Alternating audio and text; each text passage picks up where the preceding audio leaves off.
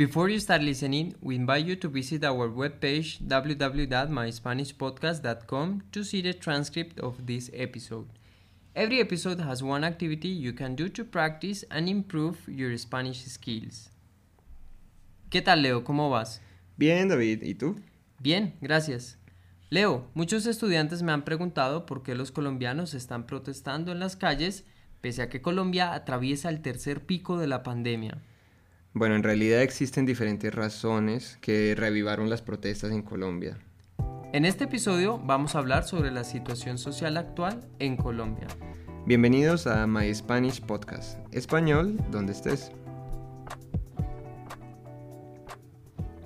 Antes de empezar, queremos enviar un mensaje solidario y de resistencia a todos los colombianos que están en pie de lucha porque sueñan con un país mejor en especial a aquellos que han sido víctimas de los abusos de la policía y del Estado.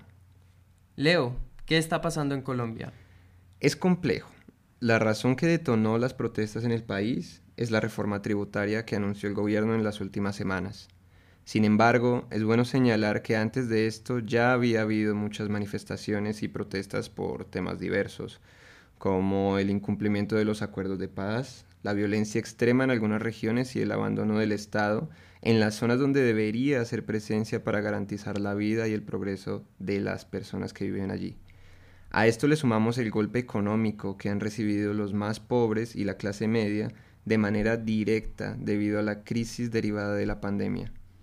Esta reforma pretende reunir dinero incrementando los impuestos a la clase media y baja, que como dijimos ha sido la más afectada, cobrando nuevos impuestos a los salarios y a los productos básicos, especialmente los relativos a la canasta familiar. También es importante resaltar la actuación del gobierno durante la pandemia.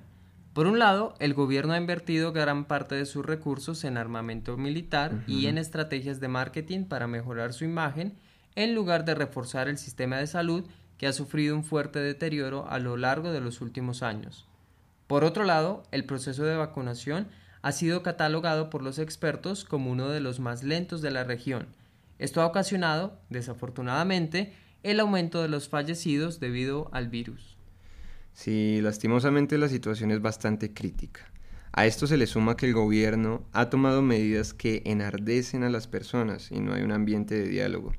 Muchas personas se han visto afectadas por los cierres de cuarentena y ahora las protestas lo que causa enfrentamientos violentos entre la población. Por un lado están aquellos que piden y reclaman sus derechos de manera legítima y por otro aquellos que temen por su seguridad y piensan que las manifestaciones son violentas debido, entre otras cosas, a la posición que asumen los medios de comunicación del país. A pesar de que las jornadas de protestas han sido pacíficas, los manifestantes han denunciado el excesivo uso de la fuerza policial. Tras más de 15 días de manifestaciones, más de 40 personas han muerto y más de 800 han resultado heridas. También se estima que existen más de 100 casos reportados de personas desaparecidas en el marco de las protestas. Además, lamentablemente se han denunciado más de 10 casos de violación por parte de la fuerza pública. Ante esto, las autoridades del gobierno han anunciado investigaciones para esclarecer los hechos. Debido a esto, algunos sectores de la oposición y manifestantes han exigido una reforma a la policía para evitar que estos hechos sean recurrentes. Debido a la presión y a las multitudinarias manifestaciones, el gobierno ha retirado la reforma que había anunciado. Sin embargo, ha declarado que se llevará a cabo otro proyecto de reforma tributaria. De igual forma, se han iniciado los diálogos con los representantes del paro a fin de llegar a una pronta solución.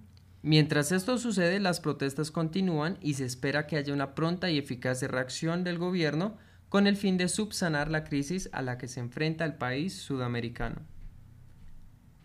Si un pueblo protesta en medio de una pandemia es porque su gobierno es más peligroso que un virus. Residente.